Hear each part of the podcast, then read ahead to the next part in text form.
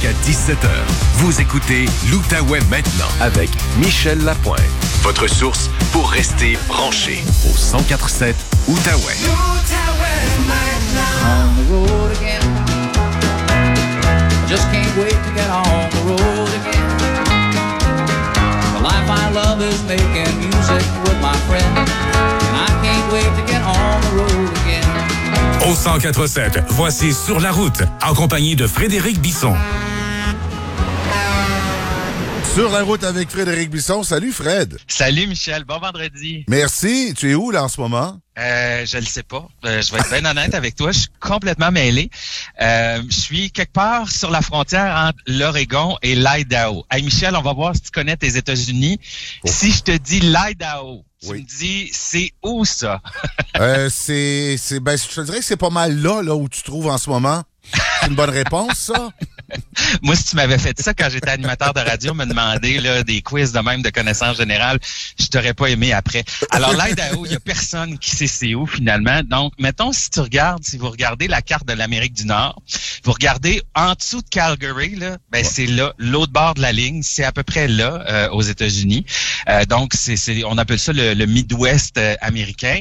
Mais euh, c'est de toute beauté. Sérieusement, c'est pas un endroit où on se dit euh, Hey, moi, je vais aller en vacances en Idaho. Sais, C'est pas, pas le genre d'affaires qu'on se dit, mais c'est vraiment très beau, comme dans les films un peu euh, de cowboy, c'est-à-dire que c'est la moitié désert, moitié des belles herbes euh, au vent avec des plateaux, des montagnes avec le, le, sommet coupé, c'est, de toute beauté.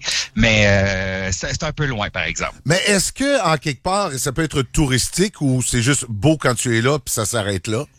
Ben, je pense que c'est pour ça que j'aime beaucoup ce coin-là des États-Unis, c'est-à-dire le Nord-Ouest, puis l'État de Washington, puis l'Oregon, puis l'Utah. C'est que, oui, il y a des touristes dans les grandes villes comme Seattle, comme Salt Lake City où j'étais hier, euh, mais, mais c'est tellement vaste comme espace que tu peux toujours te trouver un spot où il y a personne. Comme moi, avec mon camion, des fois, ça me tente pas d'être dans un truck stop. Ben, tu peux prendre juste une sortie d'autoroute, puis tu peux stationner ton camion au bout d'un petit chemin de terre, et là, il y a personne.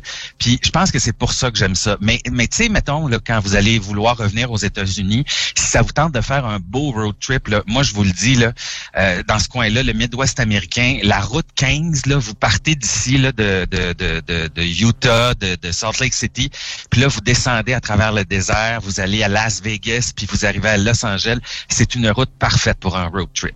Si, exemple, parce que toi, c'est plus long avec le camion puis tu as des arrêts, là, mais quelqu'un qui décide de faire un road trip qui part de l'Outaouais puis qui s'en va Ouais. là-bas, on parle de combien d'heures de route ou de... de- Ben, mettons, là, si tu veux te rendre à peu près ici en Oregon, Oui. là, mais pas tout à fait en Californie, moi, je vous suggère de conduire entre 8 et 10 heures par jour. Ça va vous prendre quatre jours. OK. Alors, c'est sûr que c'est pas euh, c'est pas évident, mais là, quatre jours, euh, t'a- t'arrêtes pas, puis tout ça. Fait que moi, ce que je suggère, puis dans le passé, c'est ça que je faisais, je me trouvais des vols d'avion pas chers, mettons, vers euh, Los Angeles ou San Francisco ou Las Vegas. Puis c'est tellement moins cher aux États-Unis de louer une voiture. Moi, je me souviens, là, je me suis loué une voiture à Los Angeles, ça me coûtait 19 US par jour. Alors, je suis arrivé à Los Angeles, j'ai pris la, la voiture pendant deux semaines et j'ai fait là, tout ce coin-là, le, euh, le désert, Las Vegas, la Californie. Alors ça, ça peut être une option vraiment intéressante pour une prochaine vacance. Là, le, le décalage horaire, est-ce qu'on parle de deux ou trois heures, là, où tu es en ce moment avec nous? Je ne sais pas, euh, Michel. Ben, quelle heure? Mais en fait, ben, ben, je ne sais pas si c'est deux ou trois heures de différence parce que euh, le, le fuseau horaire passe euh, euh, sur la rivière devant le, le truck stop où je suis. Fait que là, quand je suis dans le truck stop, j'ai trois heures de décalage avec toi. Oui. Puis quand je traverse l'autre bar pour aller au restaurant, là, j'ai deux heures de décalage Ah. avec toi. On peut Mais là, je suis tout mêlé parce peut- que parce que je sais pas, mon client, lui, il est quelle barre du décalage Ok. horaire? Fait que là, je sais pas à quelle heure il faut vraiment que j'aille chez eux. Ah, Hier, il a fallu que je rentre à l'intérieur du truck stop pour leur demander il était quelle heure ici? Puis ils disent faites-vous-en pas, monsieur, là, tout le monde, tu sur Ah le oui. fuseau horaire comme ça, on le sait pas, là. Ben, on va régler ça. On va dire qu'il y a deux heures et demie de, récala- de décalage. bon, là, tu es dans un truck stop un peu spécial quand même pour des camionneurs, je trouve.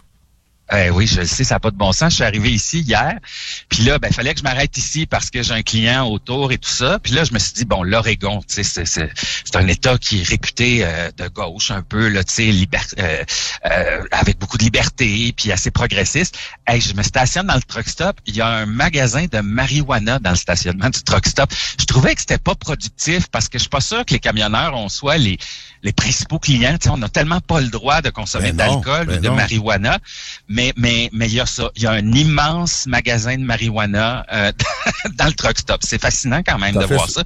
Ils, vendent de l'alcool aussi, ça n'a pas de bon sens. Tout à fait spécial, effectivement. Euh, dans, le coin, dans le coin où tu es, est-ce que ça sent la fumée avec les incendies qu'on trouve un peu partout?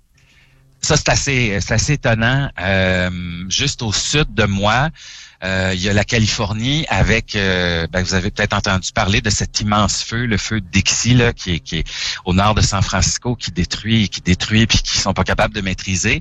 Puis juste, ça c'est au sud de moi, puis moi je suis comme pris en, sandwich parce qu'au nord il y a la Colombie-Britannique, puis les feux de l'Ouest canadien.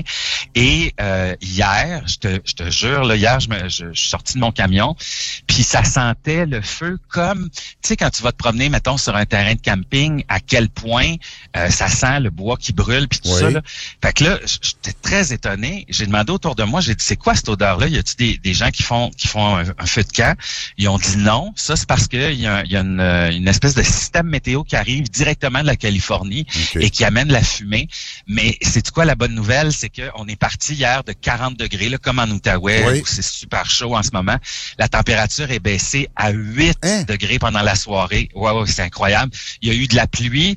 Il y a Alors là, ici, en Utah, en Oregon, les feux sont, sont contrôlés depuis les dernières heures, mais malheureusement, cette pluie-là n'a pas touché la Californie. OK. Un petit mot en terminant quand même sur la quatrième vague de la COVID. Comment ça se passe là-bas? Est-ce que les, les gens portent le masque dans les lieux publics? Et est-ce qu'on voit une quatrième oh, vague? Ah on le sent, on le sent vraiment. Moi, je veux juste vous dire que j'ai un collègue qui euh, vient de tester positif à la COVID-19. Il est très prudent, il est, il est vacciné. Il s'est arrêté dans un truck stop euh, au nord de la Floride et il a rien fait d'autre qu'aller aux toilettes et il, a attrapé la COVID-19. Moi, j'ai recommencé à porter le masque et on le voit aussi que les gens portent de plus en plus le masque euh, également. Puis, euh, je pense que cette vague-là va faire mal aux États-Unis parce que on sent qu'il y a plus d'enfants, il y a plus de jeunes qui sont touchés. On voit des cliniques de dépistage euh, réapparaître. Alors, je pense que je pense qu'il y a quelque chose qui est en train de se passer là. Ouais, on va surveiller ça ici à l'automne. Frédéric Bisson, en passant, ton collègue, au niveau symptômes, c'est correct? Il, n'est pas ben, hospitalisé? Lui, ben, il aurait pu avoir des complications, mais il a été vacciné et il est de retour au travail depuis hier, en fait. Mais euh, il l'a eu comme vraiment... Euh, ça a été solide, ça a été difficile, mais il a passé à travers. Alors moi aussi, je suis content, j'ai mes deux doses de vaccin, donc euh, ça, ça m'aide, mais je porte quand même le masque là, parce que presque tout le monde, en tout cas ici, s'est remis à porter le masque. OK. Ben merci Fred, c'est intéressant de savoir tout ça. Passe une belle semaine et puis on se reparle vendredi prochain.